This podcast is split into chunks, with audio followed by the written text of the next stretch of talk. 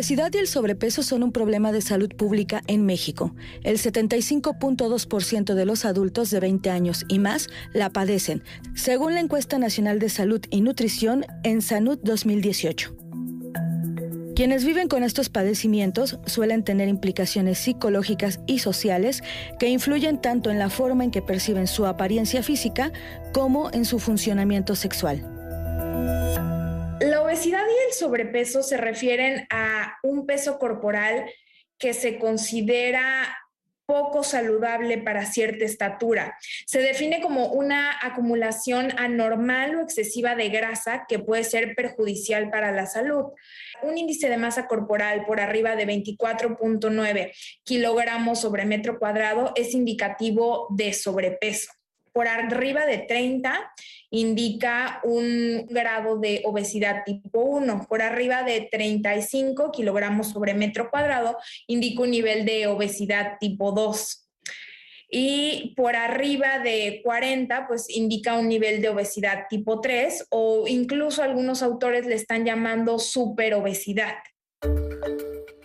El 4 de agosto de 2010 se publicó en el Diario Oficial de la Federación la norma oficial mexicana 008 con el propósito de establecer un tratamiento integral al sobrepeso y a la obesidad. La norma oficial mexicana para el tratamiento del sobrepeso y la obesidad. Habla del tratamiento quirúrgico, tratamiento médico, tratamiento farmacológico, el tratamiento nutricio y el tratamiento psicológico. O sea, es una norma oficial mexicana que trata de integrar el tratamiento y que no solo se vea al paciente con una perspectiva única. Los estigmas que existen en torno a los cuerpos con obesidad y sobrepeso impiden una vida sexual placentera que puede afectar el inicio de la vida sexual o sencillamente la relación que establecemos de manera afectiva y amorosa con otras personas por ejemplo, se ha encontrado que las personas que tienen sobrepeso y obesidad experimentan estigma. Incluso sienten mayor vergüenza de acercarse al profesional médico, a sus revisiones continuas sistema de salud debe de apoyar a, sobre todo a los jóvenes, ¿no? Que están iniciando su vida sexual y que incluso, eh, pues problemas que cada vez se vuelven más comunes como sobrepeso y obesidad pueden, pueden ir disminuyendo eh, su tratamiento o incluso eh, sus chequeos que deberían de ser anuales mínimo. Hoy en Diálogos en Confianza hablemos sobre la importancia que tiene la aceptación de quienes somos, el autocuidado y el placer como un derecho humano. ¿Cómo están? Muy buenos días. Yo soy Leticia Carvajal. Bienvenidos a Diálogos en Confianza. Qué gusto saludarlos. Como todos los viernes estamos listos para que nos acompañe hoy con el tema sexualidad y obesidad. Ojalá, ojalá se quede con nosotros. Y quiero saludar también y agradecerle a Istiel Caneda junto con eh, Luis Alberto Mujica, quienes estarán alternando en la interpretación de lengua de señas mexicana. Muchísimas gracias, Istiel. Y también quiero saludar con muchísimo gusto, como siempre, a Anaí, que ya está muy pendientes de las redes sociales, de sus llamadas, de todos sus mensajes. ¿Cómo estás, Anaí? Leti, buenos días. Buenos pues días. yo listísima y pues buenos días también a la audiencia. Bueno, pues vamos a presentar ya a nuestros invitados del día de hoy, a nuestros especialistas. Y quiero comenzar con el doctor Martín Sánchez Garza. Él es urólogo, andrólogo y educador sexual de la Asociación Mexicana para la Salud Sexual. Muy buenos días, gracias por estar aquí, Martín. Igualmente. También saludo con muchísimo gusto, me da de verdad mucho gusto verla la doctora Raquel Adriana Centeno Aguayo. Ella es médica psiquiatra y psicoterapeuta especialista en sexualidad del Hospital Psiquiátrico Fray Bernardino Álvarez de la Secretaría de Salud. Muchas gracias, Leti. Mucho gusto estar aquí. Gracias, el gusto es nuestro. También le quiero agradecer muchísimo su presencia a Elsa Muñiz García, ella es doctora en antropología, especialista en estudios de la mujer, investigadora y profesora de la UAM Xochimilco, en la maestría en estudios de la mujer y doctorado en estudios feministas investigadora nivel 3, fundadora de la red de estudios transdisciplinarios del cuerpo y las corporalidades. Gracias por estar aquí, Elsa. Gracias a ustedes. Bueno, pues quiero comenzar preguntándoles, ¿por qué se vive con vergüenza tener sobrepeso, obesidad? Y esto cómo afecta en la manera de relacionarnos con los demás, Adriana? Esto tiene que ver mucho con los conceptos de belleza. Yo creo que históricamente nos hemos visto avasallados y avasalladas con, la idea de lo que es bello y de lo que es feo. Y evidentemente cuando hay un concepto, un estereotipo de belleza, pues automáticamente todo lo que no se parece. Si nosotros analizamos la historia a lo largo de toda la evolución, nos damos cuenta cómo estos estereotipos cada vez se cierran más. Y se cierran más a figuras comerciales, a estereotipos comerciales que tienen que ver con el concepto de comprar, de comprar ropa, de, comprar marido, de comprar pareja, de comprar esposa. Y entonces esto se vuelve un objeto comercial, el cuerpo. Todo lo que sale, que es el cuerpo con, sobrepeso, el, cuerpo obeso, el cuerpo incluso que, hasta se llega a utilizar este término de las gordibuenas, ¿no? Que, este, que se habla de los depósitos de, grasas, pues termina siendo eh, algo, algo terrible, ¿no? Porque automáticamente dicotomizamos, partimos la idea de lo que vale y de lo que no vale. Y entonces aparece la valía del cuerpo delgado o el cuerpo estético, entre comillas, al cuerpo rechazado, al cuerpo sucio, al cuerpo feo. Y eso se vuelve realmente terrible, ¿no? con, todo esto. Así es. Eh, ¿Por qué es necesario también eh, tratar la obesidad y el sobrepeso de manera integral y especializada para cada persona? Pues yo creo que eh, este tema es demasiado relevante, dado que en nuestro país, eh, según la encuesta mundial en el Atlas del 2022 que se publicó en marzo, somos el quinto país a nivel mundial en, obesidad. Eh, las mujeres son casi 22 millones de mujeres de mexicanas son obesas y el 15% de, de varones. Eh, es una eh, patología que afecta a la salud en general. Y esto implica, obviamente, los roles sexuales de, la pareja o de las personas en lo, en lo individual. Si nos remitimos a, qué es lo bello o qué es lo sublime, recordando a Kant en su, en su libro de Lo bello y lo sublime, él nos menciona que cada uno de nosotros, desde su sensibilidad y su perspectiva personal, puede identificar qué es lo gratificante y qué no es gratificante para cada uno de nosotros, de tal manera que uno se puede ascribir siendo una persona aumentada de peso como alguien pues gratificante para uno mismo. El tema es el autoconcepto, cómo se autodefine uno en cuanto a su personalidad, en cuanto a su estructura corporal. Así es. Ahora, ¿qué tanto les afecta, por ejemplo, a los, a a los jóvenes para iniciar su vida sexual? La obesidad?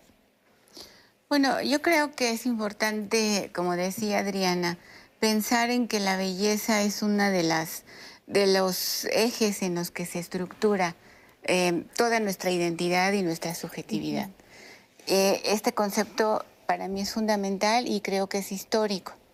Y claro, los y las jóvenes pues van adoptando el modelo de belleza que les toca vivir y eh, lo que hemos visto es que en los últimos tiempos, a pesar de que ya haya una serie de movimientos y de reivindicaciones eh, hacia, las, hacia las personas con obesidad, sigue siendo la delgadez un elemento fundamental de la belleza y del ser mujer y de la identidad femenina, que es lo que en realidad a mí me interesa más eh, dejar claro, ¿no? Porque sí, los hombres y las mujeres padecemos este tipo de discriminaciones por nuestros físicos, pero eh, somos las mujeres quienes más nos abocamos a esta preocupación de, de no estar obesas, de bajar de peso.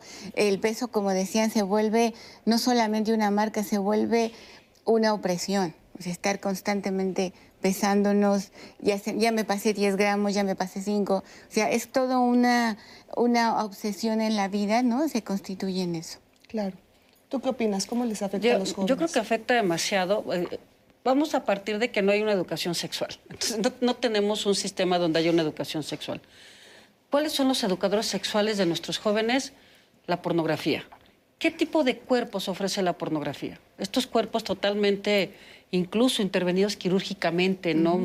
Eh, con una estética poco realista.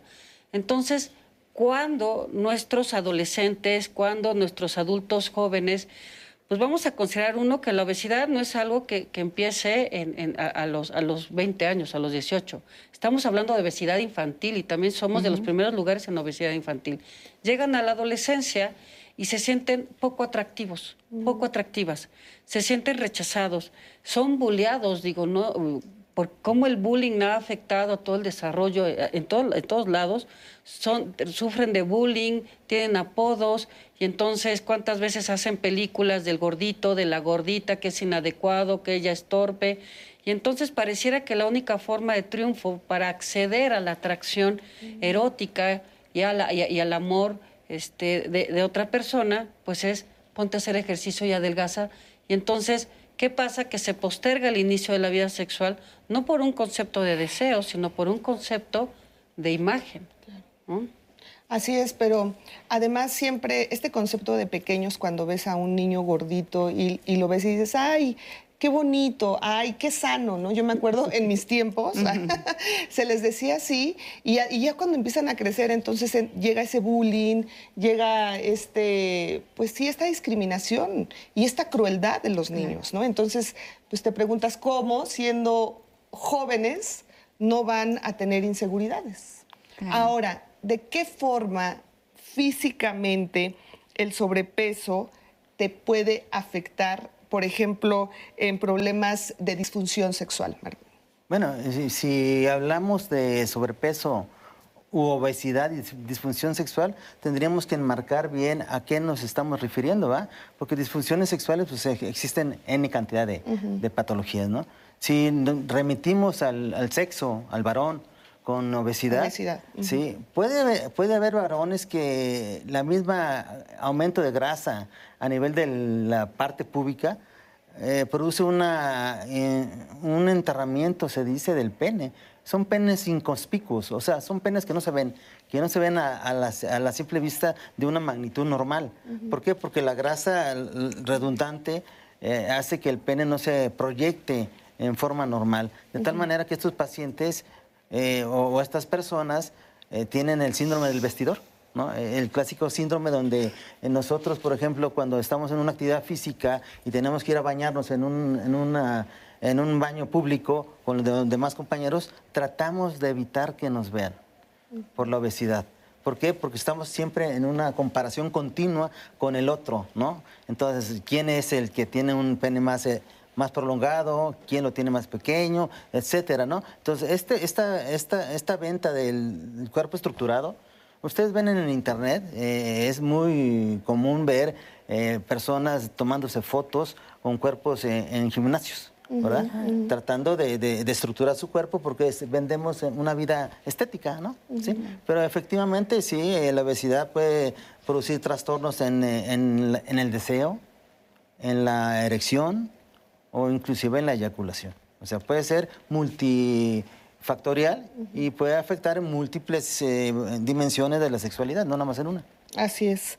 Ahora, ¿cómo nos puede afectar todas estas percepciones que, que, tenemos a la hora de relacionarnos con nuestra pareja? Pues es que es mucho. Yo, yo pensaba también ahorita un poco sumando al comentario de, de Martín de las disfunciones, la idea de que mucha obesidad parte de problemas de dislipidemias, ¿no? Colesterol, triglicérido, y entonces se van las grasas a los vasos del pene, entonces, ¿qué va a pasar? Que el pene ya no va a tener la suficiente sangre como para tener una erección, o en el caso de las mujeres, vámonos desde jovencitas, a los famosos ovarios poliquísticos, que llegan a dar alteraciones también para los depósitos de grasa o para mantener un peso y eh, los problemas de, estrógenos en la menopausia, ¿no? Yo, yo con la menopausia les digo que, que cuando uno ve un pastelito está en la menopausia, con verlo ya subió uno tres kilos, ¿no? Entonces viene este aumento. ¿Qué pasa con los cambios estrogénicos? Que las mujeres van a tener más alteraciones en la lubricación y entonces van a tener el deseo sexual baja por las cuestiones hormonales, pero también por la idea de ser algo doloroso.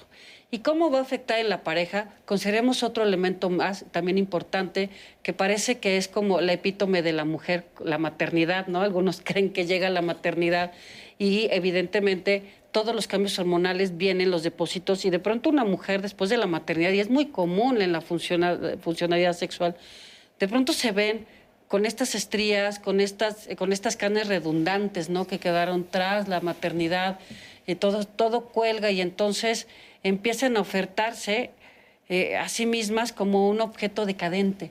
Y cuando están con las parejas eso ven.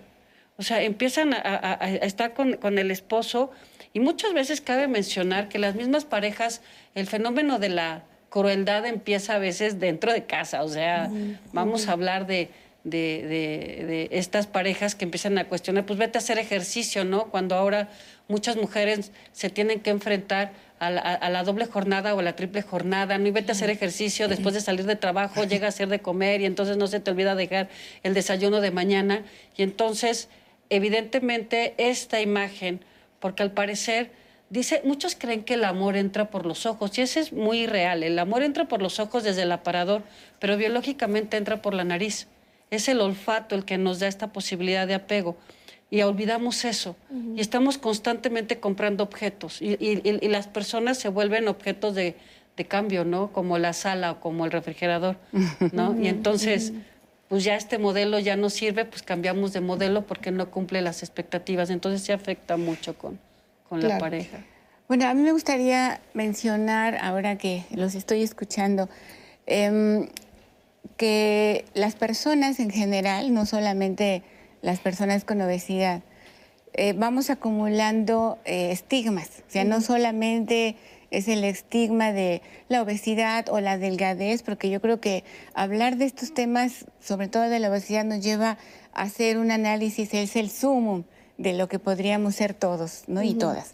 Entonces, cualquier, vamos sumando estigmas, nuestras corporalidades, eh, nuestra materialidad, cómo se va conformando, porque no solamente somos obesos, somos delgados, sino que también somos enfermos. Y esta, esta cuestión de ubicar toda la el problema de la obesidad solamente en la salud también nos lleva a generar otro estigma que es el de la enfermedad. ¿no? Entonces, somos obesos y también somos enfermos y también somos muchas cosas más. Entonces, yo creo que es muy importante esta discusión porque colocamos nuestra materialidad en discusión. Y yo creo que eso es necesario, es importante, sobre todo cuando hablamos de la sexualidad. Y la, porque las mujeres en particular pues ejercemos una sexualidad todavía, pienso yo, no cada vez menos, pero todavía mirando a la reproducción. Y ahí está el vínculo eh, con la necesidad de promover el placer en las relaciones sexuales, este, promoviendo el erotismo, independientemente del cuerpo que tengamos. ¿no?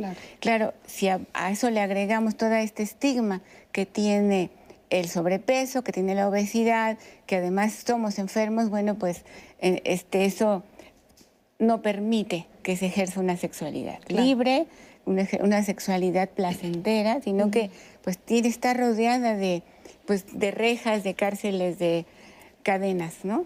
Así es. Miren, yo los invito a ver esta entrevista con Gabriela Merlos. Ella es sexóloga y terapeuta. No es necesario tener un cuerpo perfecto porque realmente el erotismo se vive de muchas formas. La forma del cuerpo no va a ser un parteaguas para que sientas más o menos placer. En realidad cualquier cuerpo es receptor de placer. No es necesario ni que sea un cuerpo delgado, hegemónico, ¿no? O un cuerpo gordo tampoco. O sea, cualquier cuerpo en realidad puede, puede experimentar estas sensaciones eh, pues que uno va buscando para poderse erotizar. El BDSM son expresiones comportamentales de la sexualidad que tienen que ver con bondage, que es atar el cuerpo, de dominación y disciplina, S de sumisión y de sadismo y M de masoquismo. Son prácticas en donde hay un intercambio erótico del poder a través del consenso. Lo que hago yo a través de estos talleres es, eh, primero, comenzar a hablar sobre todo un sistema que es el que nos dice que eh, solamente determinados cuerpos son válidos. Yo empiezo a hacer como un recorrido también histórico para saber de dónde vienen esas percepciones, porque obviamente la estética que tenemos nosotros en este momento no es lo mismo a, por ejemplo, 1700, 1800. La percepción de los cuerpos va variando dependiendo también de las modas y de lo que nos quieran vender. Las mujeres eh, que practican BDSM y que no tienen un cuerpo hegemónico se enfrentan a las mismas dificultades que cualquier mujer se encuentra en, la vida erótica a nivel general, o sea, no necesariamente dentro del BDSM. ¿Cuál es este, ¿Cuáles son estos problemas? Pues sobre todo lo que tiene que ver, yo diría primero con la auto, autopercepción. Si toda nuestra vida nos han dicho que los cuerpos deben de ser delgados, que deben de ser rubios, que deben de ser altos, que deben de tener una forma, eh, pues digamos, de reloj de arena, y nosotras no tenemos ese cuerpo, para empezar ahí ya se crea una inseguridad. Si yo considero que la otra persona con la que estoy compartiendo, si es que estoy compartiendo con alguien más o con varias personas, eh, no considera mi cuerpo bello, obviamente yo voy a tener una resistencia para compartirme a través del cuerpo también.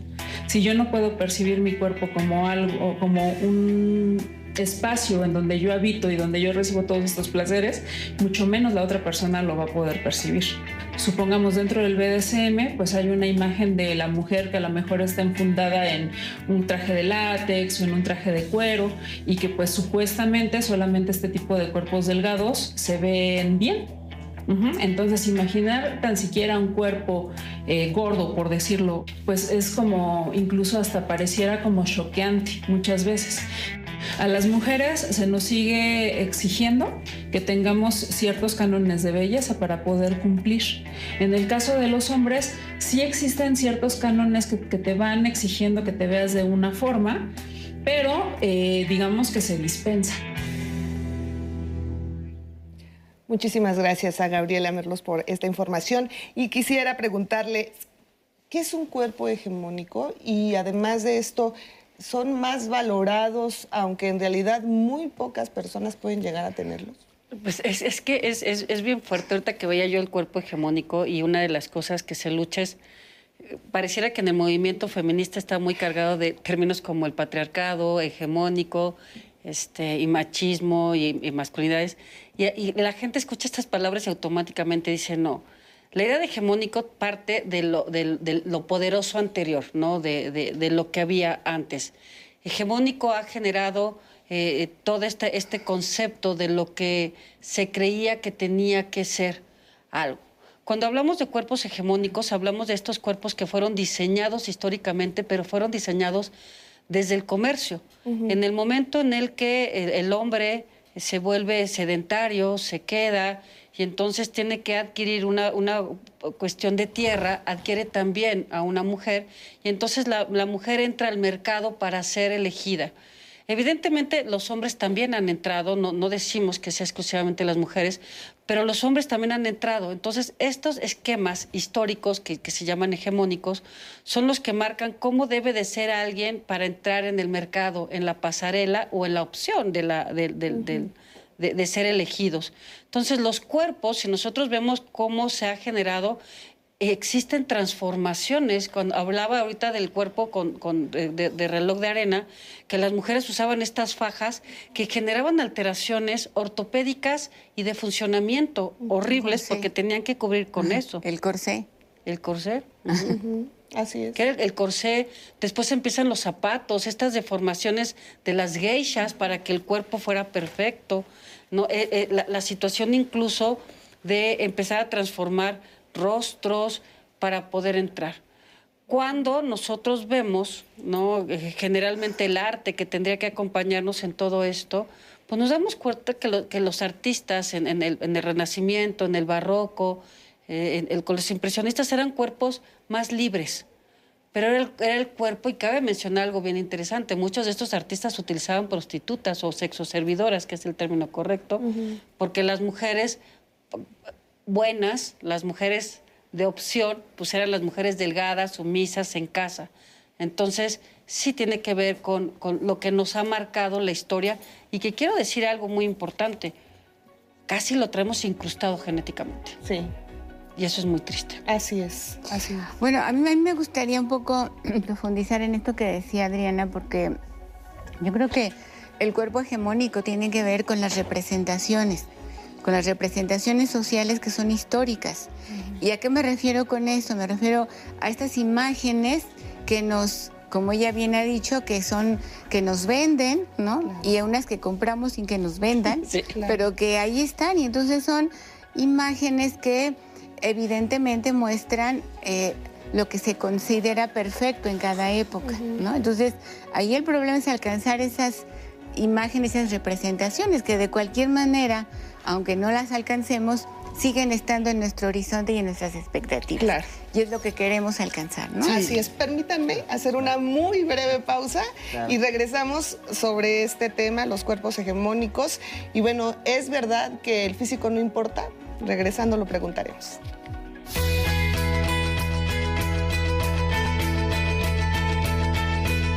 La percepción que tenemos de nuestro cuerpo desde lo biológico y lo físico también tiene una carga simbólica que influye en nuestra relación con los demás.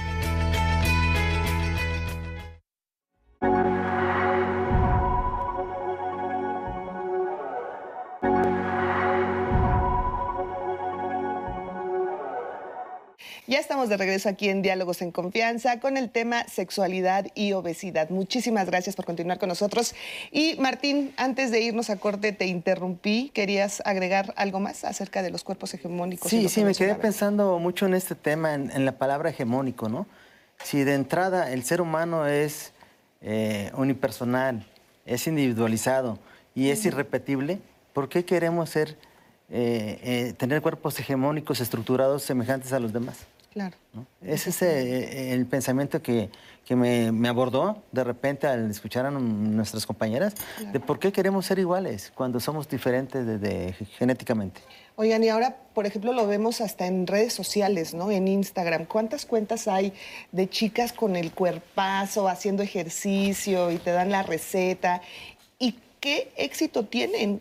Miles y miles de seguidores ¿Por qué? Y, la mayoría que la siguen, la verdad es que son mujeres que anhelan tener ese cuerpo y que piensan que haciendo esa rutina van a conseguir ese cuerpo y te vas literal traumando viendo esas imágenes en redes sociales y, y, te vas preguntando por qué yo no puedo tener ese cuerpo si tal vez desayuno lo mismo, igual y no hago tanto ejercicio. O sea, empiezas a preguntarte, empiezas a cuestionarte y empiezas a lastimarte porque es, como yo no puedo, eres incapaz y, tengas el cuerpo que tengas, te trauman esas cosas muchísimo.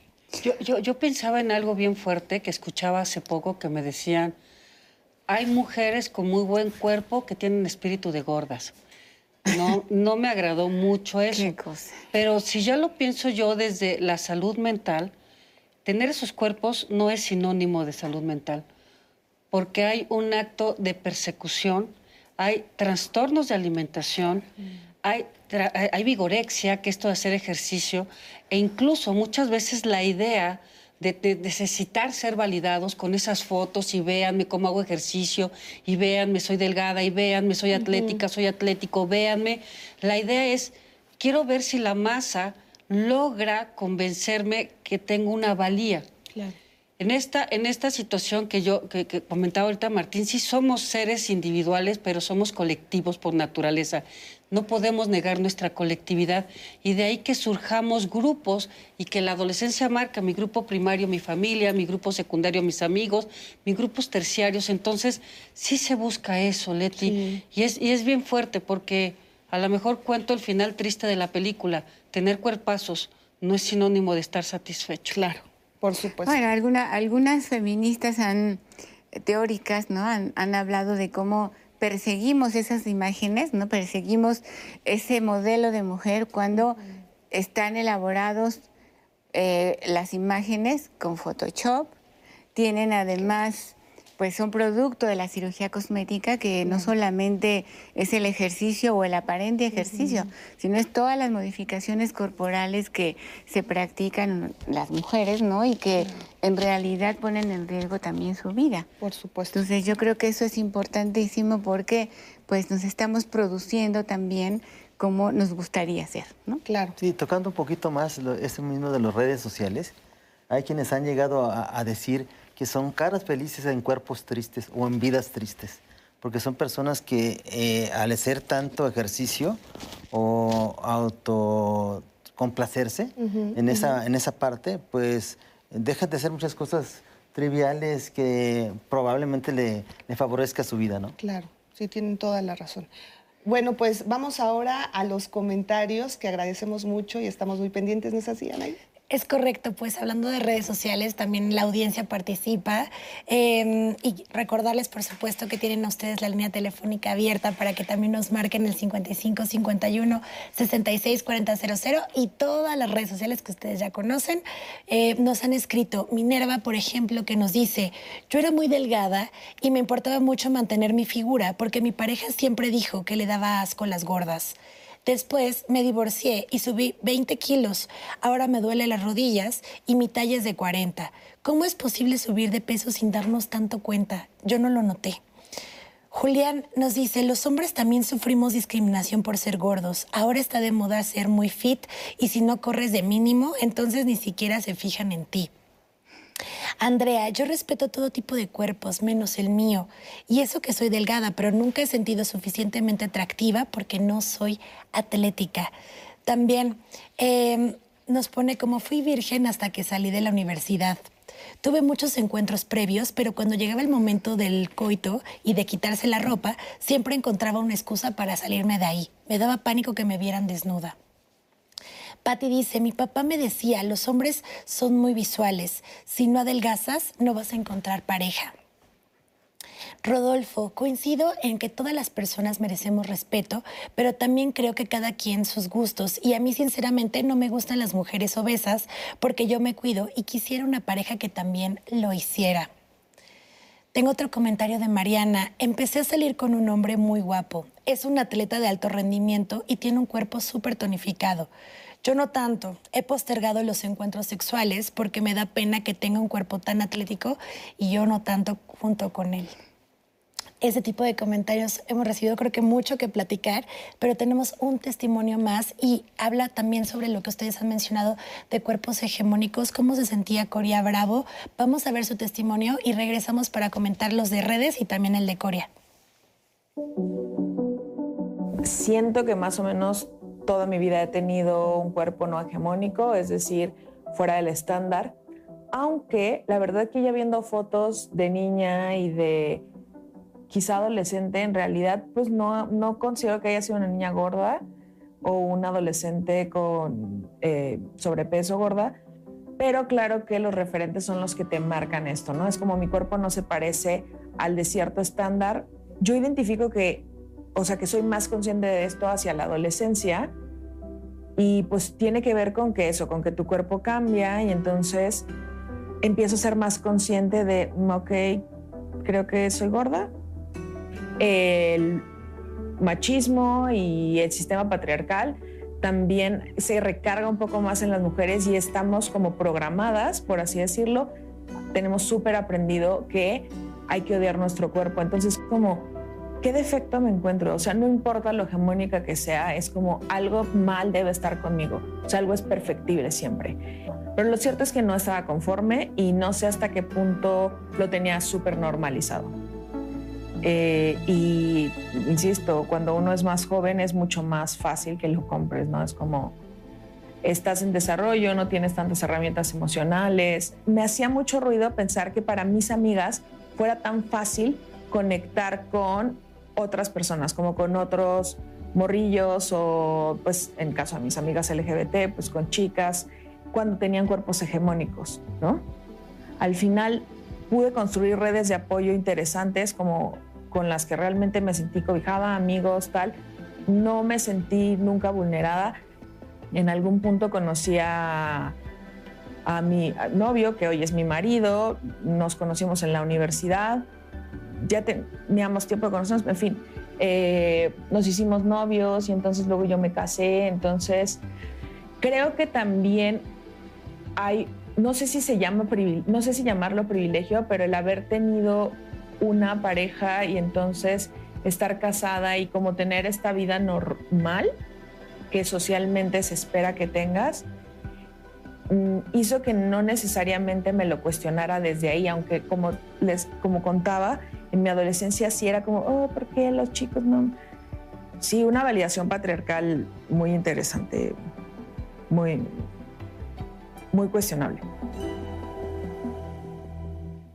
Muchísimas, muchísimas gracias, Cora. Te mando un fuerte abrazo y un beso. De verdad, te quiero muchísimo y le agradecemos, por supuesto, este testimonio. Y bueno, eh, pues este testimonio nos deja mucho que pensar. Me, me cuestiono en qué momento somos conscientes del del peso que tenemos, del cuerpo que tenemos, en qué momento, como nos dice Cora, pues en la adolescencia lo normalizaba, ¿no? O sea, vivía como, pues sí, tengo sobrepeso y no soy tan atractiva y no puedo convivir, y llegas a normalizar ese tema y a sentir que, pues que es normal así tu vida, ¿no? ¿En qué momento empiezas a tomar conciencia de esto? Esto es, es bien fuerte porque el cerebro tiene una estructura de reconocimiento como cualquier condición eh, eh, física, el cuerpo va subiendo de peso y el cerebro se va adaptando. Incluso cuando las personas bajan de peso, el cerebro todavía se queda con la idea de que es obeso. Y cuando vuelven a subir, el cerebro no entiende hasta unos meses después. La idea del sobrepeso está muy marcado por el hecho de la atracción. Es bien interesante porque tal vez el niño o la niña no identifican un problema más allá del bullying, pero como la estructura ósea se sigue moviendo, como la motricidad está, como soy ágil, no hay una conciencia del cuerpo hasta que la mirada del otro llega y me avisa que yo no estoy bien. Si se dan cuenta, es la mirada del otro la que nos marca. O sea, yo puedo decir, bueno, pues si yo soy ágil, si yo me muevo, si yo subo, si yo tengo la ropa que tengo, pero hasta que el otro me mira. Entonces, yo creo que el adolescente eh, somos los niños consentidos de papá y mamá y vamos a reconocer que México tiene pésimos hábitos de alimentación y que sí tenemos que modificar esos hábitos de alimentación por cuestión de salud física, metabólica. El cerebro requiere de nutrientes específicos, pero lo que sí tenemos que, que notar es en el momento en que estamos saliendo de nuestro grupo primario para entrar al grupo de los amigos, la mirada del otro es la que nos avisa qué aceptable soy o qué atractivo soy. Ahora, Cora también nos hablaba acerca de la importancia de estas redes de apoyo que la, pues, la ayudaron muchísimo. ¿Qué tan importantes son estas redes de apoyo?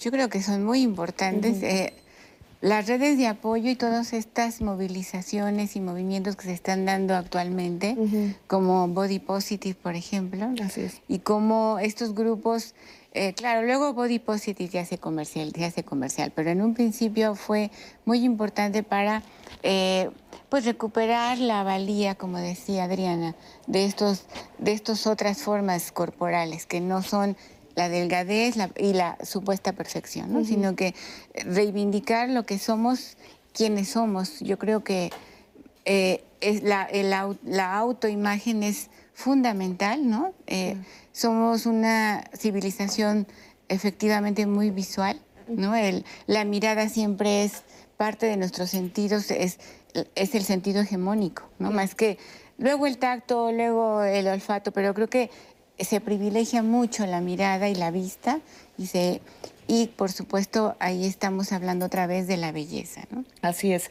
Y justamente ya que hablas del body positive, tenemos una entrevista que nos adentra a este tema con José Ricardo Soria. Él es sexólogo. Vamos a escuchar. El body positive es un movimiento que surge en respuesta a todas las corrientes como más hegemónicas, más tradicionales acerca de cómo debería de ser un cuerpo.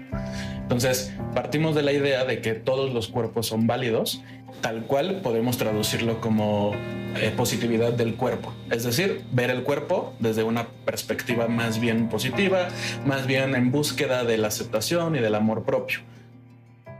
Sin duda el body positive estuvo muy enfocado a temas femeninos, o surgió del feminismo, o de los feminismos, para este apoderamiento y esta reapropiación de los cuerpos y de las cuerpas femeninas, ¿no? Entonces, sí, están muy apegados el movimiento o los movimientos feministas con el body positive. Sin embargo, el body positive no tiene un género, ¿no? Entonces, todas las personas que tengan un cuerpo acceden al body positive, ¿no? Tiene que ver más bien con el cómo te vives en este cuerpo. En el tema de los hombres, cuando nos incluimos en el body positive, también es con esta búsqueda de ir en contra de lo hegemónico, de desobedecer los estándares, buscando integrar cuerpos distintos, cuerpos gordos, cuerpos grandes. La gordofobia es este rechazo cultural que hay hacia los cuerpos grandes, hacia los cuerpos gordos. Cuando hay gordofobia, lo que se busca principalmente es rechazar estos cuerpos, hacer que adelgacen a toda costa, hacer que sean lo más parecido a lo hegemónico, a lo establecido, a lo que le funciona al sistema. Y todo eso, por supuesto, que es algo que ataca el body positive desde la parte gorda, ¿no? que también existe el activismo gordo, que se dedica exclusivamente a acabar con la gordofobia o a eliminarlo o a plantar y hacer visibles los cuerpos gordos que existen, son sexualizados, son sexuados, ¿no? y también merecen un disfrute, un cariño, un aprecio.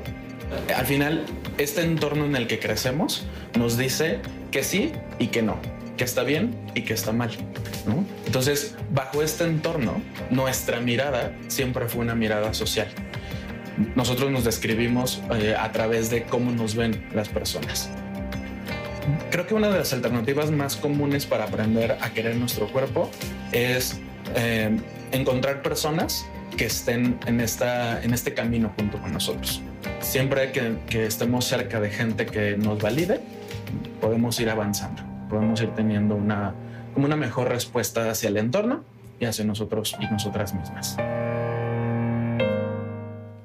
Muchísimas gracias a José Ricardo por esta entrevista.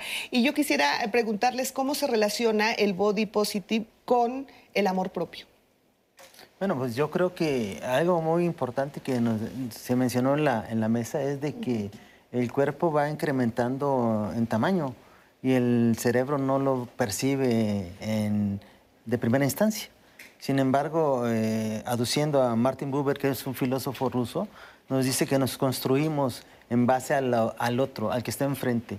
El que está enfrente nos está retroalimentando de quiénes somos y nos posicionamos entonces en imágenes que, no son, que son referentes por parte de los demás, ¿no? Entonces, el tener un, autoconcepto, el sentirse bien con uno mismo, con su imagen propia de quién soy yo, el yo ideal que siempre estamos buscando eh, en toda la vida continuada, pero que es muy diferente al yo real, ¿no? El yo real es el que usted es el, que tiene, el que percibe, el que siente, el que vive, ¿no? Sabemos que eh, nuestra corporalidad eh, es eh, cambiante por las edades y es necesario que vayamos adaptando nuestro sentimiento de amor propio a nuestras propias personas. Así es. Esto, esto, es bien difícil, ¿no? Porque la salud mental surge incluso desde la procreación.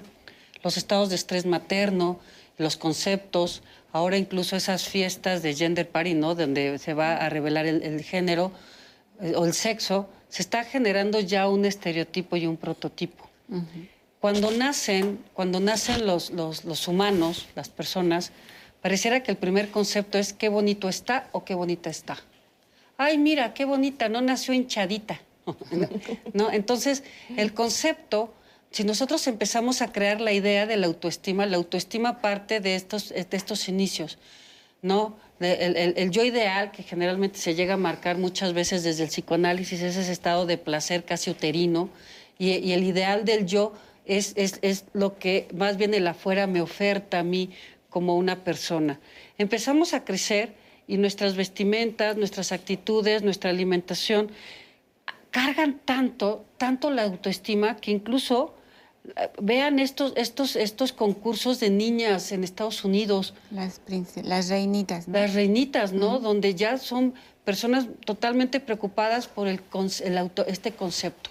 La autoestima parte de la idea de no únicamente privilegiar el cuerpo, nuestro cuerpo es nuestro, nuestro vehículo, no vamos a negar que nuestro cuerpo es nuestro vehículo, pero vamos a empezar a privilegiar otro tipo de habilidades, las capacidades múltiples que tenemos todos y evidentemente cuando nosotros ampliamos el panorama, abrimos un abanico de posibilidades de que la belleza es algo, la inteligencia, las habilidades, cuántos tipos de inteligencia hay, se logra, ya no estamos privilegiando el objeto material, pero también tenemos que empezar a cargar el objeto espiritual para que podamos ser personas donde la belleza sea, les digo que la belleza es como, como cuidar la envoltura, pero no, no fijarnos en el regalo, ¿no? Estoy más preocupada en envolver y que sea un papel bonito y a lo mejor adentro pues hay un animal ponzoñoso, ¿no? Tenemos que empezar a privilegiar lo espiritual para tener otro concepto de nosotros y que entendamos a nivel de masa, porque si empezamos a cuidarnos nosotros, y, la masa no cambia, la, comunidad, nos aislamos. Y el aislamiento es una forma de, rechazo. Bueno, ahí, me gustaría también comentar que em, las sociedades occidentales como la nuestra, ¿no? Que eh, digamos que hablando de lo hegemónico, hegemónicamente somos occidentales. Em, lo corporal se dejaba de lado, ¿no? Esto, esta idea de de, efectivamente de recuperar lo espiritual y la dimensión. Incluso esta separación cuerpo-mente hizo que privilegiáramos la razón en esta sociedad moderna y occidental. No obstante, pienso que eh, hacia la década de los años 80 em, este énfasis en lo corporal se, revive. Y esto es muy importante desde mi punto de vista porque estamos hablando de la sexualidad y la sexualidad tiene como un vehículo fundamental nuestra materialidad. Entonces, ahí están nuestros senos, nuestra vulva, nuestro pene, o sea, ahí está todo lo que tiene, lo que nos hace sentir, lo que nos hace tener placer, lo que nos hace gozar esta relación de pareja. Y mucho tiempo este, esta idea de lo corporal estuvo sometida desde una pues, sociedad, digo, no solo occidental, moderna, sino también muy religiosa. Pues yo creo que traer a la discusión y a, recuperar nuestra materialidad como sujetos y como sujetas es fundamental para poder revivir también nuestra sexualidad, más allá de la procreación. Y, pasa algo, ¿no? Se han hecho como muchos estudios de imagen de las características de las vulvas, la diversidad de las vulvas, la diversidad de los penes como cuerpos. Y evidentemente los genitales son, son instrumentos que nosotros desde acá tenemos que saber manejar. Si yo no tengo un, buen concepto, pues yo les digo, es como tener un Lamborghini y no saber manejar, ¿no? Entonces sí tenemos a veces que cambiar mucho esos conceptos justo para eso, para que nuestros cuerpos eróticos se sientan cómodos y puedan tener un ejercicio pleno y natural. Así es. Ahora, muchas veces se piensa, es que si comieras saludable y si hicieras ejercicio, bajarías de peso. Es que seguramente no te estás cuidando. Y no nos ponemos a pensar que son problemas que van mucho más allá de eso. Yo quisiera preguntarles, ¿qué tiene que ver las emociones, por ejemplo, con la forma en que comemos? se creía mucho en, este, en estos conceptos freudianos que algunos ya no usan, pero esa etapa oral, en la que pareciera que comer disminuye mi estado de ansiedad. Ahora eh, eh, nos damos cuenta que lo que buscamos son satisfactores. Entonces, en un momento de angustia, yo necesito un satisfactor. Lo ideal sería que estuviéramos todos en procesos terapéuticos para no tener que recurrir al refrigerador, o no tener que recurrir a la tienda, o no tener que recurrir a la cantina, o no recurrir a estos conceptos de introyectar, de meter, de consumir, porque incluso también gastar. La, cuestión de la comida, por ejemplo, los atracones, el trastorno por atracones, que es muy común en mujeres, algo que vemos es que el atracón aparece en un estado de ansiedad. Yo me siento muy ansiosa, estoy tratando de no comer, llevo tres días con pura agua y con pura jícama o con pura zanahoria y de pronto la ansiedad, el hambre, la sensación de derrota hace que consuma de manera excesiva y viene el atracón de comida. La idea justo de la comida se asocia con placer y muchas veces estamos, somos un país de, de, tercer mundo, la falta de satisfactores, la falta de tiempo, parece que la comida se ha vuelto un concepto de placer casi exclusivo donde el placer aparece con tacos, con garnachas y con todas esas cosas deliciosas que tenemos los mexicanos y que entonces viene el atracón con todo esto. Así es. ¿Ustedes qué opinan? Sí, y a mí me gustaría retomar un poquito el tema, ¿no? Eh, eh, sexualidad y obesidad. ¿sí? Sabemos que la sexualidad pues, es un constructo social, ¿no? Que está este, construida en base a... Eh, en la Asociación Mexicana de Salud Sexual manejamos el modelo holónico. Este modelo lo único está construido de cuatro elementos básicos, ¿no? El elemento reproductivo, el elemento de vínculo afectivo, el elemento erótico y el olón de la, este, del género. Entonces, la obesidad impacta en todos los solones, en todas las partes de, este constructo social, ¿no? Por, ejemplo, en cómo impactaría la reproductividad en el erotismo. eh, o cómo impactaría el vínculo afectivo en el erotismo en un paciente obeso. Un paciente obeso sabemos que su tejido graso transforma la testosterona en estrógenos. Y los estrógenos es una hormona que se necesita para tener el deseo sexual, la libido. De tal manera que en ese, en ese, en ese contexto eh, eh, la obesidad impacta el deseo sexual y por lo tanto el erotismo. Claro. además de que puede impactar el vínculo afectivo. Al sentirse obeso, con una imagen desdeñada, con una imagen negativa, pues no tiene un vínculo amoroso con su pareja. ¿sí? La otra no que se puede estar afectando es la reproductividad. Si hay una disminución de la testosterona por la conversión a estrógenos, también impacta en la reproducción de espermas a nivel testicular. Entonces son pacientes que pueden ser infértiles inclusive estériles. Entonces sabemos que la obesidad impacta en forma dimensional, en todas las partes de, la sexualidad. Ahora, eh, ¿podríamos normalizar odiar nuestro cuerpo? Claro, sí. sí. Yo digo que sí. Bueno, hace rato estábamos comentando eso y en el, en el video, en la cápsula, se vio como eh, Corín, Cora, Cora, lo que decía era como, y los, era evidente de que su familia, cuando ella está adolescente, eh, pues es un foco de, inseguridad la familia, ¿no? En ciertos momentos, ¿no? ¿Por qué no adelgazas? Ponte a dieta, mira nada más cómo estás. O sea, toda esta idea de, hacer que las, como ya lo decía también Adriana hace rato, de que las chicas tengan, eh, sean un buen producto para casarse, para conseguir un buen trabajo, porque incluso Em, la obesidad también es un factor que no permite a muchas mujeres obtener un empleo, ¿no? Porque se elige cierto tipo de mujeres. Pero yo creo que la familia es un foco de inseguridad, me parece que es muy importante mencionar esto, ¿no?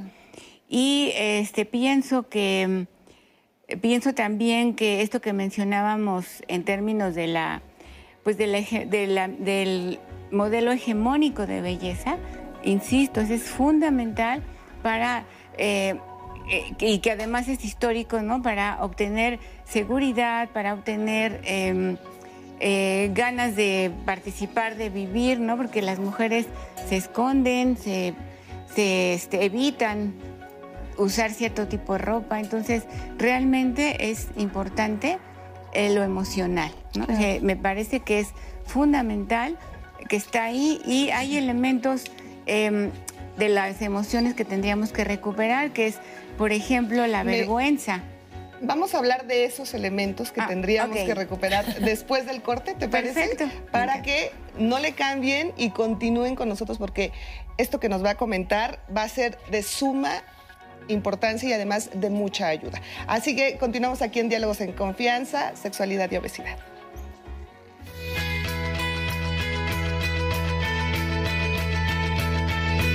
Quienes viven con obesidad y sobrepeso se enfrentan a estereotipos que limitan y reducen sus relaciones.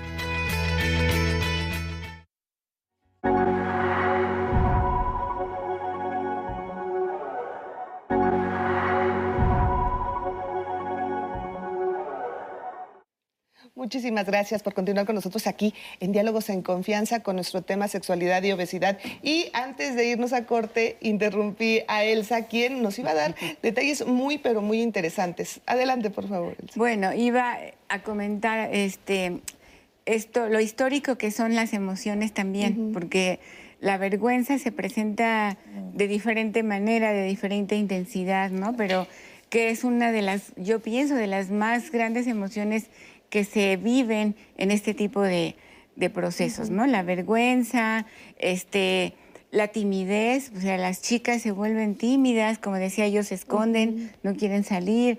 Em, incluso se generan sentimientos de envidia, de rivalidad, o sea, hay muchas emociones que están aflorando y depende la edad, como ya lo decíamos también. Claro.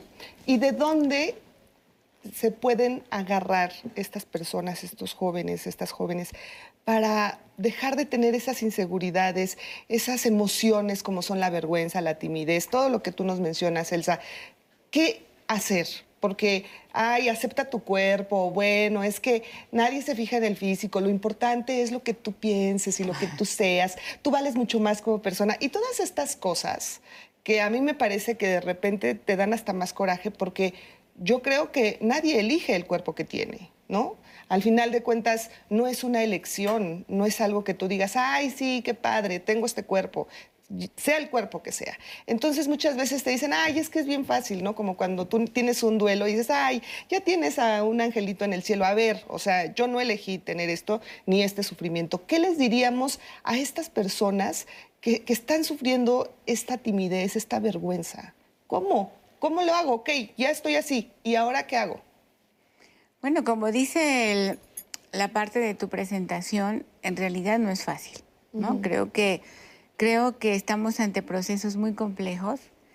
Yo decía hace un rato eh, que son como el sumum de una serie de discriminaciones, de exclusiones, porque además las personas que, muchas personas que están pasando por estos procesos son excluidas.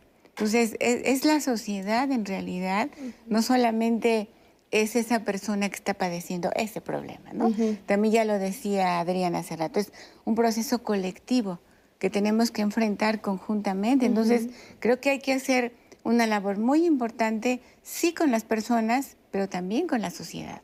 Claro. ¿no? De que de aceptar esta diversidad, esta diferencia, esta, este, eh, este conjunto de personas que ninguna de nosotras somos ni perfectas, ni somos lo mejor, ni estamos el 100% aceptados. Todos y todas estamos padeciendo algún tipo de exclusión, de discriminación, porque somos chiquitos, porque somos muy grandes, porque somos muy flacos. O sea, esta sociedad es lo más terrible que hay. Nosotros y nosotras somos terriblemente excluyentes, discriminadores y eh, señalamos lo que no se parece a lo que pensamos que es lo bueno. Claro. Justo, y, es como, como esta idea casi, casi de, del aislamiento del individuo, donde lo emocional. Yo, yo creo que en esta parte de, de, cómo nosotros logramos, que lo decía yo hace rato, de la educación, también hay que considerar las, las habilidades en lo erótico, ¿no? Si tocamos el tema, si nosotros damos una educación sexual y entendemos cada uno de los elementos que hay en una respuesta sexual, pues vamos a entender que sí se requiere de habilidad, pero tengo esencialmente el material, o sea, tengo el deseo, tengo, tengo las hormonas, tengo las células, tengo todos estos elementos para poder expresarme abiertamente. Yo creo, yo una de las cosas que he visto como terapeuta sexual, como sexóloga, es que parece que está entrando un grupo de jóvenes que están menos aterrados. Fue trayectos muy complejos, pero están muy aterrados y entran incluso a esta idea de los cuerpos no sexuados o de, esta idea de, lo, de, de lo queer, ¿no? Ahora de puedo entrar a una dimensión más amplia, puede ser una persona que me puedo expresar sin necesidad de ser dicotómico, ¿no? De mujer, hombre, y entonces eso permite mucho más expresión y acercamiento a los otros. Estamos, yo creo que en un momento histórico muy interesante donde los medios de comunicación, donde la apertura de, de las redes va a permitir poco a poco ampliar esa visión exclusiva, porque nosotros venimos de una generación donde nuestra exclusividad y, nuestro elemento único, nuestro aparador era la tele, y lo que veíamos era a las mujeres y a los hombres de las películas. Vemos, en efecto, hace rato mencionabas estas redes sociales de, estas, de, estas, de estos cuerpos perfectos de hombres y mujeres, pero también ya vemos activistas, a gente que se mueve, población LGBT, que están ampliando esta posibilidad de los cuerpos más allá de la dicotomía o la fragmentación a cosas más amplias. Y eso le está dando a las generaciones jóvenes la posibilidad de poderse mover en diversos escenarios. Efectivamente. ¿Tenemos comentarios, Anaí? Seguimos con comentarios que yo creo que va a nutrir muchísimo la conversación en el panel. Este comentario que nos piden que sea anónimo. Tengo obesidad y me siento mal por no tener pareja. Pero me siento peor cada vez que cualquier persona habla de lo importante que es mi salud, porque me tratan como si fuera una descuidada y no me voy a poner a explicar que tengo una rutina física diaria, que tengo dieta específica, que estoy ya trabajando en ello. ¿Por qué la gente cree que me puede diagnosticar enfermedades? Nos dice a través de Facebook. Luis Eduardo, tengo 27 años y bajé muchísimo de peso con ejercicio y dieta y siento la diferencia de cómo me tratan las personas. Siento que soy visto antes con 35 kilos de sobrepeso, aunque era más grande y pesado muchas veces, me sentí invisible. Este comentario de Adriana, yo siempre he pensado que cuando esté en mi peso meta, tendré por fin el puesto que quiero en el trabajo y también que quiero Em, y que puedo salir con el hombre que me guste y que me, que me quiera. Y es como la promesa de todo eso que quiero y por el momento no puedo tener. Luis, a mí me gustan las mujeres que tienen sobrepeso. Creo que hay gustos para todo. Ahí me dice, es cierto que hay muchos hombres que les gustan las gorditas, pero las esconden y muy pocas veces las presentan como sus novias. A mí me ha pasado muchas veces, incluso con amigos, nos comenta Aime. Y tenemos también otro testimonio, porque es verdad que varios han mencionado que no nada más es parte o exclusivo de mujeres, sino también los hombres eh, sufren este tipo de discriminación o de comentarios negativos. Y es el caso del testimonio de Salvador, que agradecemos por supuesto su testimonio. Vamos a verlo y ahorita lo comentamos. Tengo 27 años, eh, pues bueno, la verdad es que la mayoría de mi vida pues sí he, estado gordo, digámoslo como es, mi complexión física pues es grande, ¿no? Eh, evidentemente desde niño pues empecé con estos problemas, fueron pues hay parte entre pues cómo me crié, mi falta digamos de mayor actividad física o el descontrol en la alimentación. Eh, ya la juventud eh, bajé un poco de peso, no fue mucho el cambio, pero eh, más adelante volví a subir de peso, ¿no? Básicamente siempre he estado en lo que viene siendo la obesidad. Eh, hablando un poco sobre cómo ha sido la, relación de mi cuerpo y, mi, mi, complexión física, te mentiría si te dijera que nunca he tenido un complejo, ¿no? Eh, sobre todo en esta época, digamos, de, la época de la secundaria, cuando estamos entre la pubertad, la adolescencia, que es como que mucho la competencia, el hacerte la burla, ajaja, el gordo, ajaja, el chaparro, esas cuestiones, evidentemente, pues sí me, me pegaban, ¿no? Se me hacían un poco eh, difícil, pero poco a poco me, fui como que aceptando en ese punto, ¿no? Las primeras eh, experiencias como de relaciones, pues evidentemente quieres acercarte a una chica, un chico, eh, y como que te dicen, no, es que pues no, no eres tú y esas cosas, eh, pero no sabes si en realidad es tu personalidad, es tu cuerpo, eh, te vas mucho con esta idea de los estereotipos, los estándares de bellezas, y en mi caso lo, lo, acepto y fue así tal cual, me, me, empezó a crear complejos de, pues es que estoy gordo y por eso no me quieren.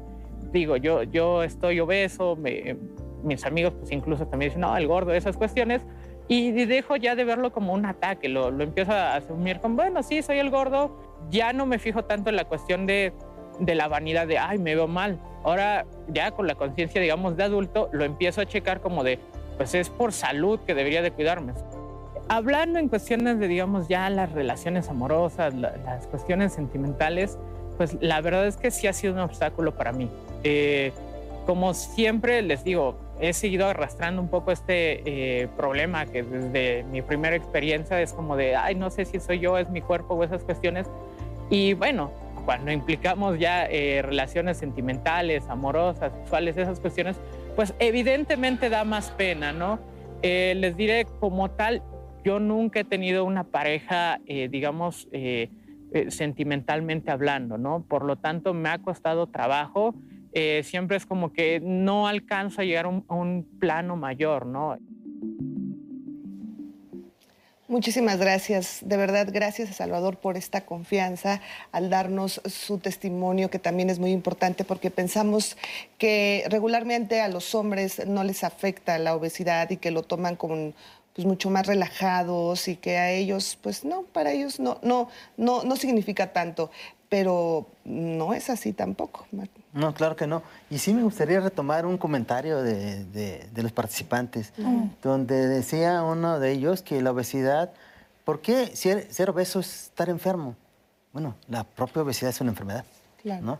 Se define como una enfermedad donde hay un descontrol en la ingesta y en el, en, el desgaste energético, ¿no? De tal manera que además se asocia con múltiples otras patologías. La presión alta, la diabetes, las dislipidemias. O sea, los pacientes que tienen sobrepeso u obesidad deben de estar acudiendo en forma constante a sus revisiones continuas para saber que no tengan agregadas otras patologías. O sea, de entrada, el obeso es una persona enferma porque es una enfermedad. Y si no lo conceptualizamos y no lo retenemos así, entonces estamos eh, equivocados, porque creemos que estamos sanos y no es así. ¿sí? Los hombres también sufrimos eh, eh, con la obesidad, igual que todas las personas, ¿no? Nos da ansiedad de desempeño, por ejemplo, en las relaciones sexuales, nos da depresión y nuestra autoimagen también se daña. Nuestros vínculos afectivos con las demás personas, no solamente con las parejas, eh, eh, sentimentales, sino con cualquier otro vínculo afectivo, se ve dañado, se ve deteriorado y se ve afectado. Yo, he observado, por ejemplo, en este concepto del hombre y la mujer, que de, de 10, 10 hombres obesos, 3 tienen un problema en la imagen. Y de 10 mujeres obesas, ocho tienen un problema con la imagen. O sea, si hay una desproporción hombre-mujer. Claro que se sufren. Estamos hablando de humanidades y todo lo que tenga que ver con la humanidad se sufre definitivamente. Los hombres llegan a sufrir, este, pero pasa algo muy común incluso en el bullying, ¿no? Porque pareciera que el hombre con sobrepeso o el gordito es el ameno, el chistoso, el buena onda, y la mujer gordita, hablando más o menos como de la pubertad o de la adolescencia, pues es la descuidada, la feíta y todo eso. Entonces sí hay conceptos sociales que nosotros tenemos que entender entre ser hombre con sobrepeso. Sí lo hay en esta, en esta imagen corporal. A, mí alguien, alguien eh, me decía, alguien con sobrepeso me decía, es que no me, no me gusta esa chava porque está gorda. Entonces, obviamente, no estaba yo en un setting terapéutico para hacer una observación, pero sí fue de, oye, ¿Y dónde, dónde olvidaste la báscula, no? Porque estamos hablando de estos conceptos. Entonces, sí hay diferencias entre hombre y mujer en tener sobrepeso o no tener sobrepeso, bajo la idea de poder hacer.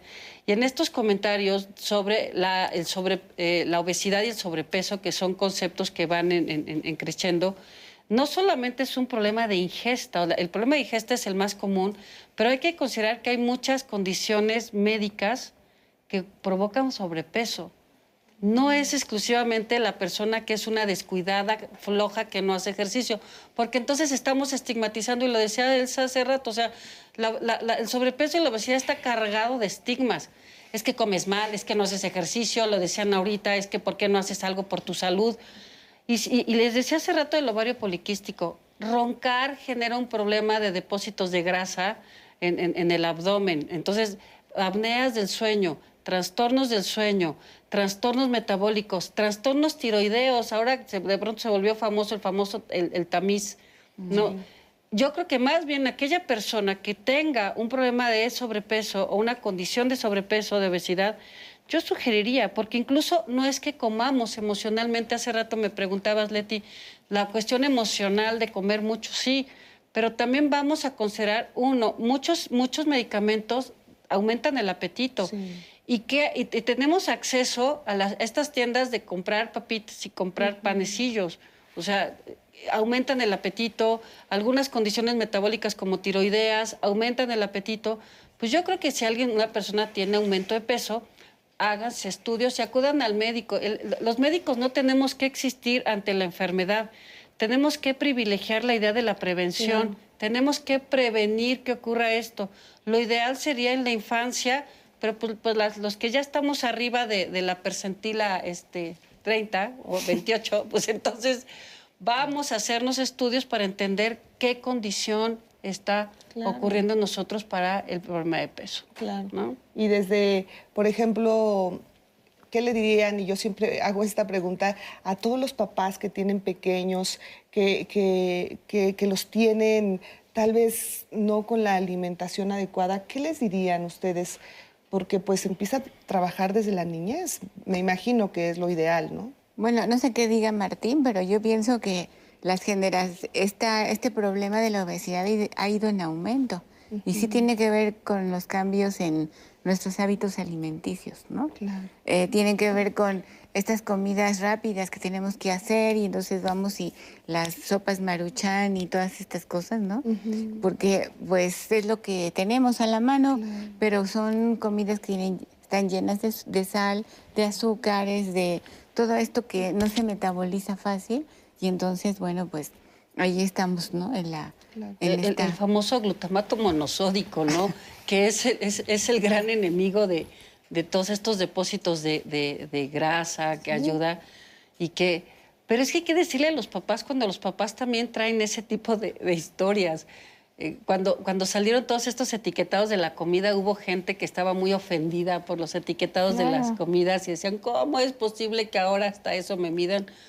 Pues sí. Porque Sí. es un Pues problema. sí, es necesario. Pero, pero bueno, no olvidemos que este, este, esta patología eh, en- se enmarca en múltiples dimensiones. O sea, eh, está lo político, lo social, lo económico. Claro. Todos esos impactos eh, eh, o variables nacionales tienen que ver con, con la obesidad. Claro. Y bueno, yo sé que no es el tema y, ahorita vamos a ir con Fernanda Tapia, pero muchas veces se piensa que comer sano es caro.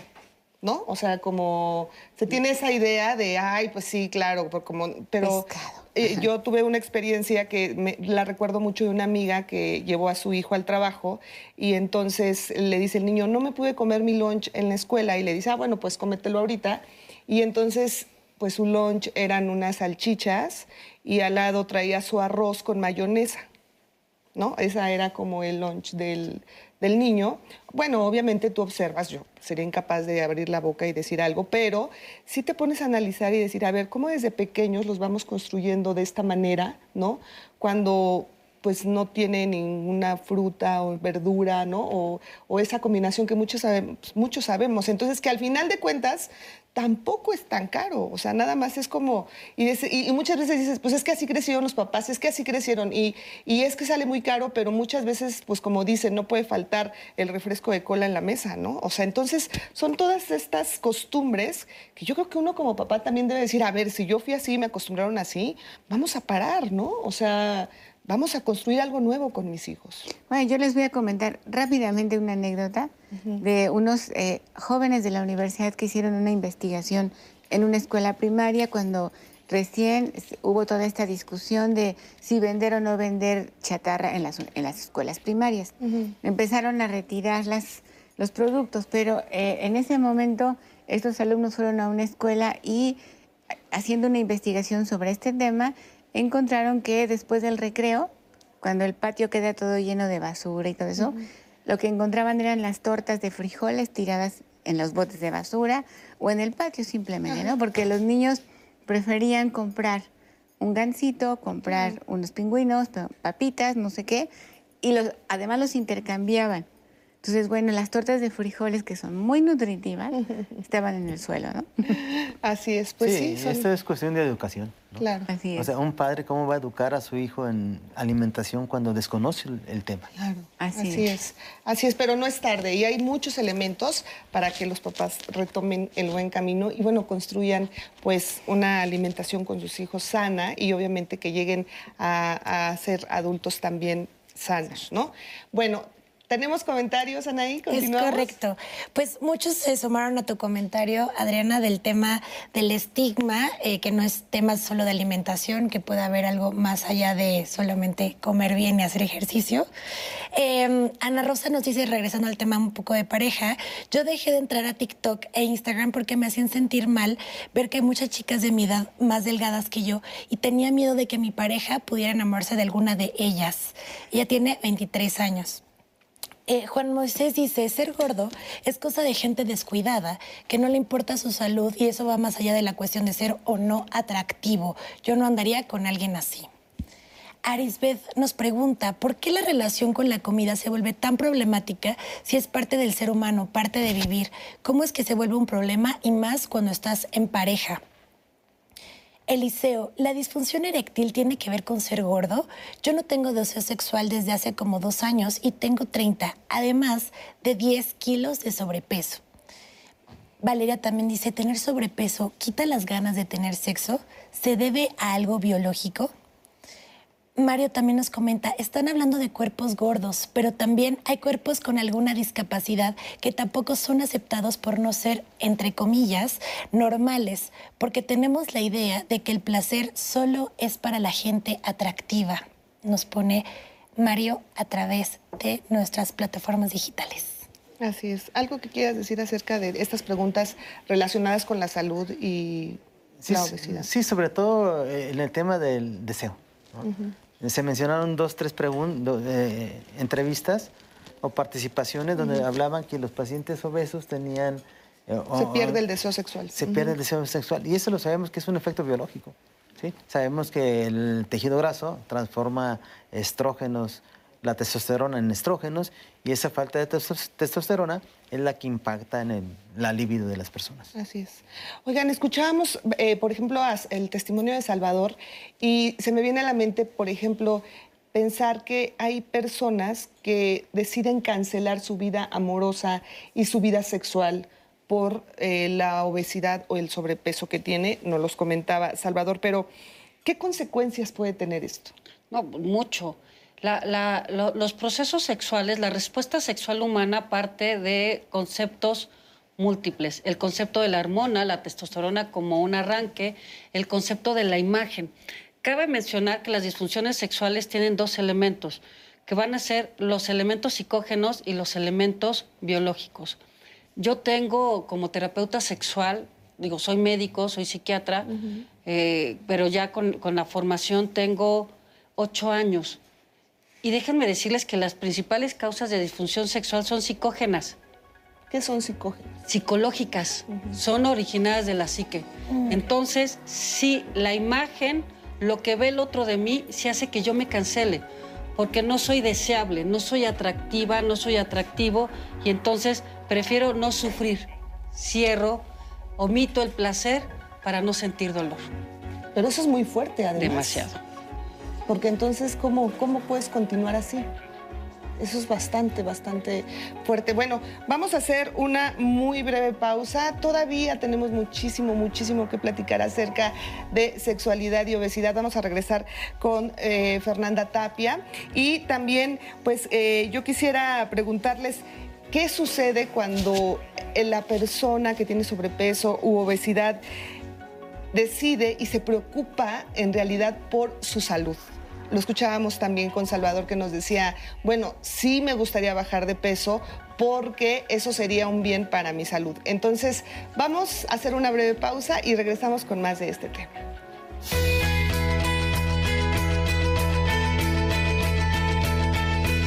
Además de un tema de salud, la obesidad y el sobrepeso pueden generar una falta de deseo sexual, con todas las exigencias sociales sobre lo que debería o no ser atractivo.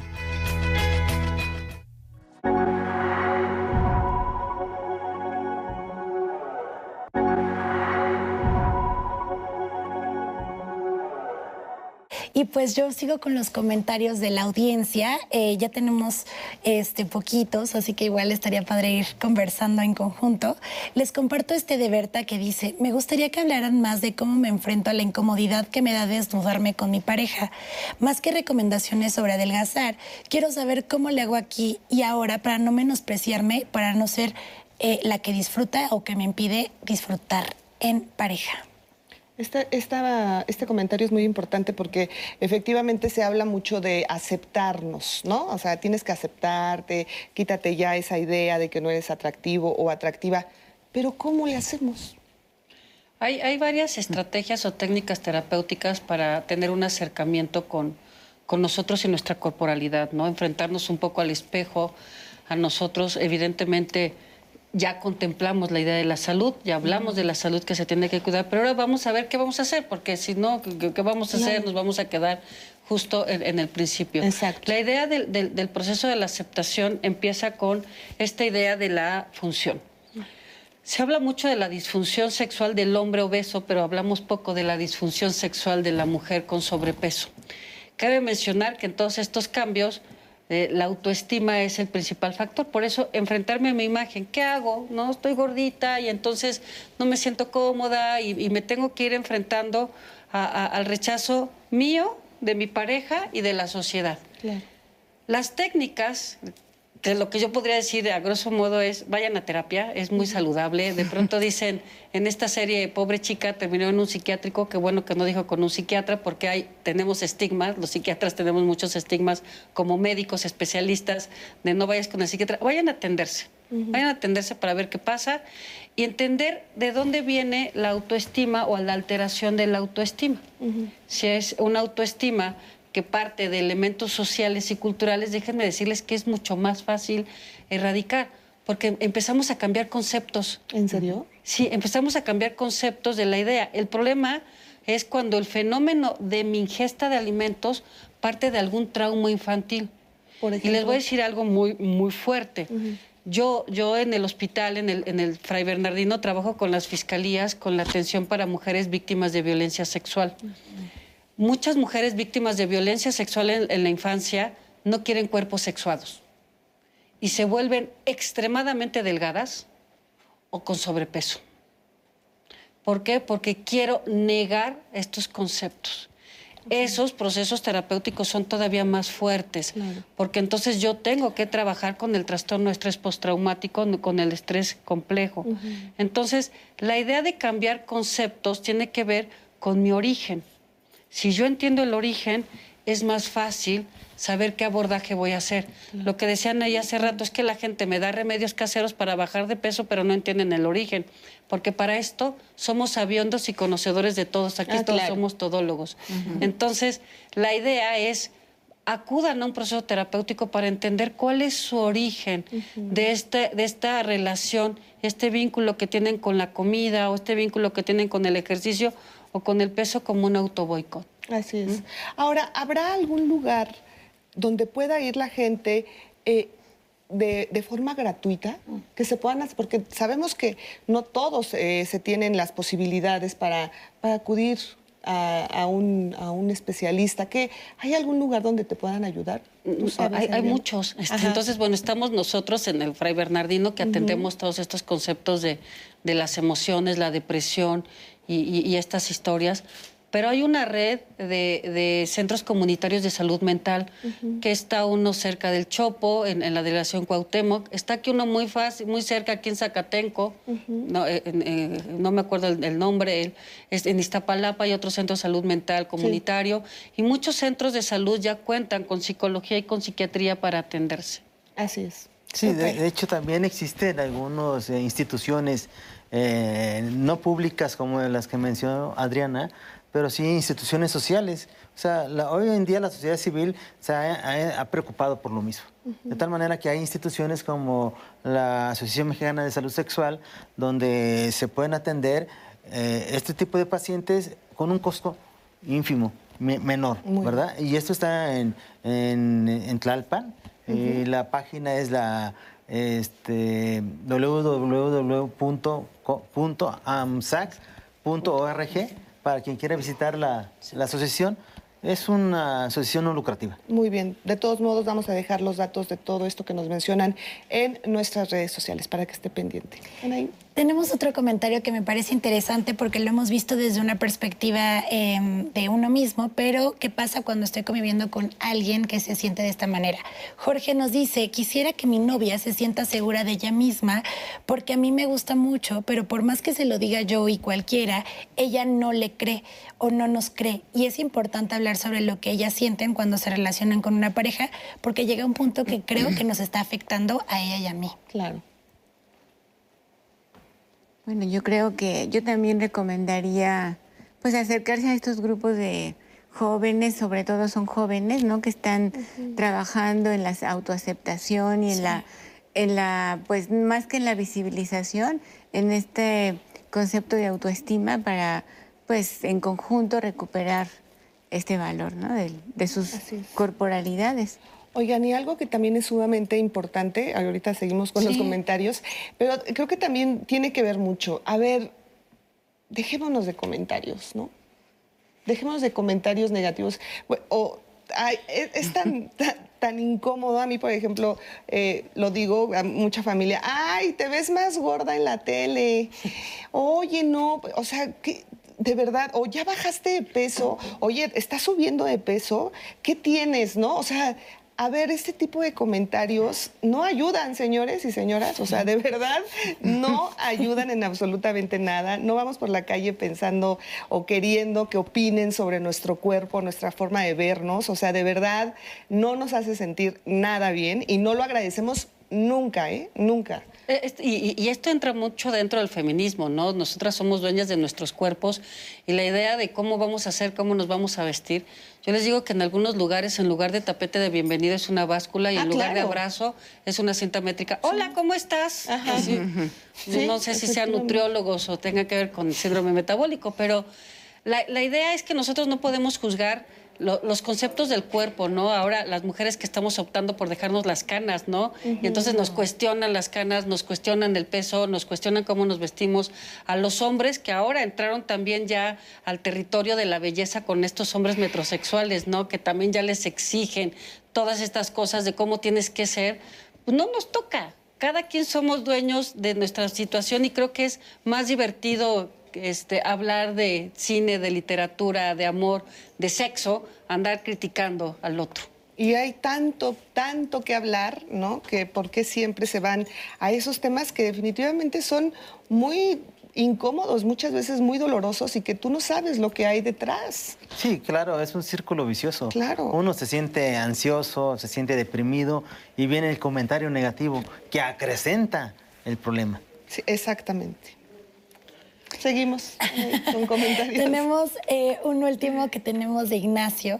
Em, a mí me ha dado eso de ansiedad de rendimiento sexual y soy delgado. No soy el único caso que siendo delgado se vive inseguro en las relaciones sexuales.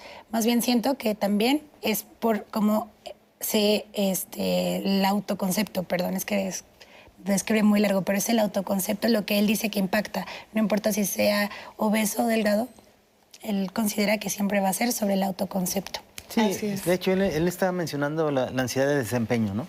Que tienen muchos varones jóvenes. Son personas que se están autoevaluando en el momento del acto sexual. Mm. Y eso produce una, una serie de, de secreciones de, hormonas que impiden una adecuada erección. Así es. Yo, quería justo mencionar eso. Las disfunciones sexuales se van a ubicar en tres órdenes, primero, segundo y tercer orden. El primer orden es en el aquí, en el ahora, o sea, mientras estamos teniendo relaciones sexuales. ¿Qué es lo que estoy sintiendo mientras tengo una relación sexual? Y es donde aparecen las ansiedades de desempeño, de rendimiento.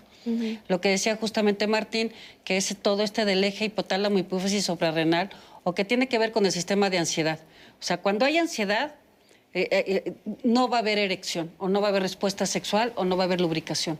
¿Por qué? Porque la adrenalina, o sea, mi sistema me dice, córrele, córrele, córrele, de aquí no soy, de aquí no soy. Entonces, no va a haber sexualidad. Hay gente que se excita con la cuestión del estrés, pero esas son conductas de riesgo que se ven en otros temas.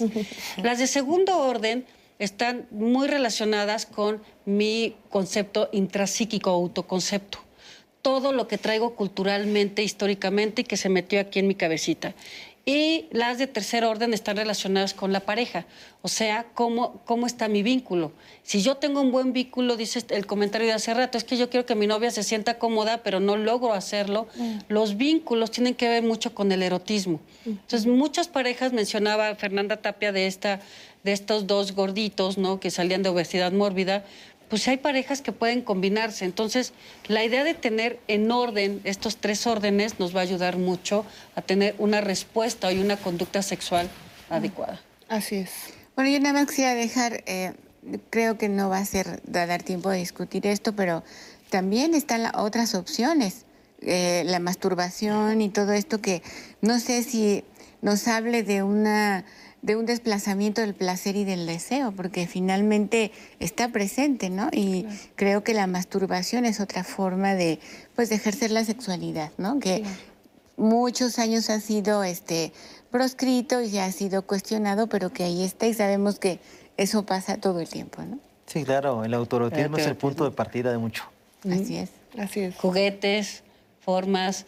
Eh, y también, eh, sexuales, digo, ahora están todas estas ginoides que que son para esto, para tener relaciones sexuales, para evitar enfermedades, para evitar este embarazos, ¿no? etcétera, ¿no? y los dildos y todos estos vibradores. Sí, claro. Hay infinidad de cosas, ¿no? Para la satisfacción. Y uno más que me comparte la audiencia dice, Ivette, la delgadez no es sinónimo de la salud. Muchas gracias por la audiencia, por participar. Eh, pues nada más, Leti, recordarle a todos y a todas que pues no nada más el programa y la interacción dura durante el programa, sino Sí. que también podemos seguir conversando al finalizar en todas nuestras plataformas digitales, Twitter, Instagram, eh, Facebook, para que nos vayan escribiendo y estemos comentando. Así es. Bueno, pues llegamos ya casi, casi a la parte final de este programa y a mí me gustaría empezar contigo, Martín. ¿Con qué conclusión nos quedamos de este programa? ¿Qué te gustaría decir para cerrar este tema de sexualidad y obesidad? Yo creo que eh, una cosa básica que me gustaría saber, decir es que, bueno, aquella persona que tenga sobrepeso u obesidad pues, tiene que acudir a consulta, a, su revisión continua respecto a su salud. Respecto a la esfera sexual, bueno, hay centros especializados para este tipo de, de- de patologías y tratamientos especiales de- en relación a la respuesta sexual. Y bueno, vivamos, vivamos bien y conformámonos con nuestro cuerpo. Muy bien. Muchísimas gracias, Martín. Adriana. Somos seres integrales, es cuerpo, es alma, es psique. Si nosotros podemos mantener este equilibrio que a veces parece malabárico, va a ser totalmente funcional. La satisfacción sexual no es exclusiva de los cuerpos eh, eh, escultura- esculturales o esculpidos. Eh, la sexualidad es algo totalmente amplio que no tiene medidas, que no tiene talla, que no tiene edad, que no tiene género y que podemos expresarla, transmitirla y vivirla de manera libre y de manera abierta. Así es. Gracias, Adriana. Elsa. Bueno, pues yo diría que, que disfrutemos nuestros cuerpos, que, que los gocemos y que no desplacemos nuestro placer, que lo recuperemos los que lo hemos perdido y que vivamos en torno a nuestras, a eso que decíamos hace rato, a la felicidad de Así ser es. humanos y de estar vivos. Así es. Ahora, eh, eh, nos llegaron también algunos comentarios acerca de, eh, de mujeres que son maltratadas y buleadas por su propia pareja, por este tipo de temas. ¿Qué le dirían a todas estas mujeres que viven este- esta problemática y que lamentablemente es tan común, Adriana? No son de ahí, que se salgan, pero la- yo sé que la frase es muy, muy fuerte. eh, porque también lo vienen arrastrando hegemónicamente. La palabra del día de hoy es hegemónico y entonces lo vienen arrastrando Sí. desde las madres, las abuelas, las bisabuelas y todas. Eh, si algo no nos hace sentir cómodos, que sea un vínculo, que sea nuestro cuerpo, atendámoslo. Eh, si una persona que te lastima después dice que te ama, no, hay congruencia. Tenemos que ser congruentes. Si estás diciendo que me amas, actúalo. Si actúas de una forma que no es concordante, las discordancias es para salirnos. Así es, y no culparnos, ¿no? Porque muchas de No, ellas no, no. se sienten muy culpables al sentir este rechazo por su pareja y el claro, ¿cómo me va a querer si me ve así? Ya no lo merezco. La culpa nunca es de la víctima, aún en cualquier circunstancia. Es el victimario.